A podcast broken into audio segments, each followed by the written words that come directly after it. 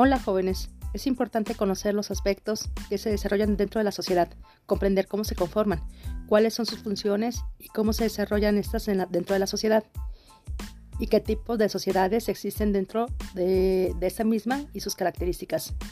¿Qué les parece si comenzamos?